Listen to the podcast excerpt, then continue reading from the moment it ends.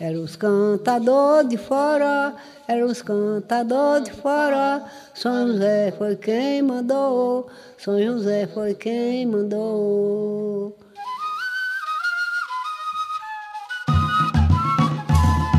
Farinha de banana verde, banana prata desidratada, temperos, grãos. Esses são alguns dos produtos vendidos por Hermes Lopes na Feira dos Saberes e Sabores do 11º Congresso Brasileiro de Agroecologia. E tudo isso produzido de maneira sustentável. É que Lopes cultiva suas plantações em um sistema agroflorestal e não utiliza nenhum tipo de agrotóxico.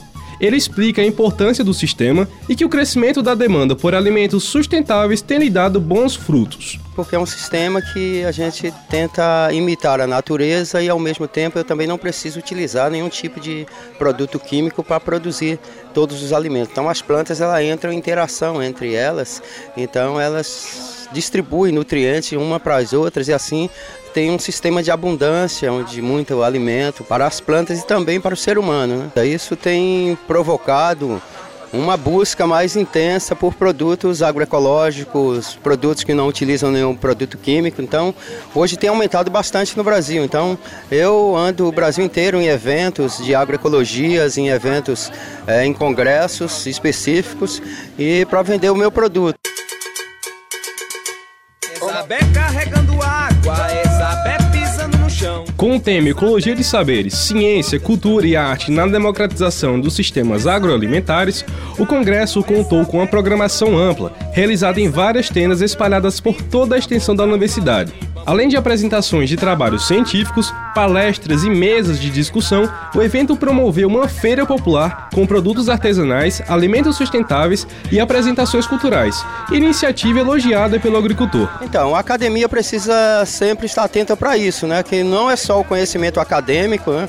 mas o conhecimento empírico dos agricultores também, ele é muito importante, porque primeiro são os agricultores que produzem, né? que vêm produzindo conhecimento. A academia apenas se sistematiza e difunde isso, né? mas esse é o casamento que é perfeito. Tem uma participação maior de agricultores, uma feira mais popular.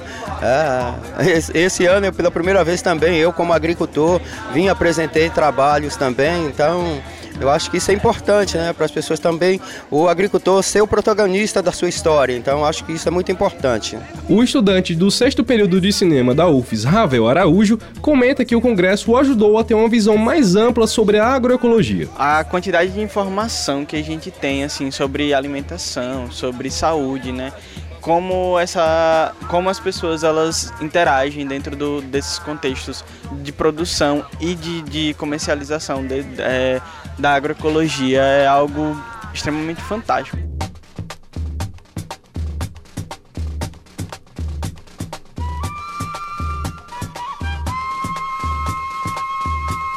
O 11º Congresso Brasileiro de Agroecologia também abrigou uma tenda de livros e cordéis. Entre os vendedores e expositores das obras literárias estava presente Zezé de Buquim, cordelista há mais de 36 anos.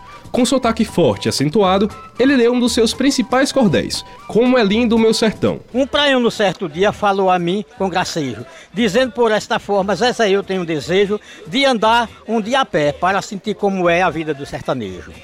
Eu nasci e me criei nessa terra abençoada, quase com 50 anos, sem sair daqui para nada. Agora o meu prazer é um dia conhecer essa terra tão falada.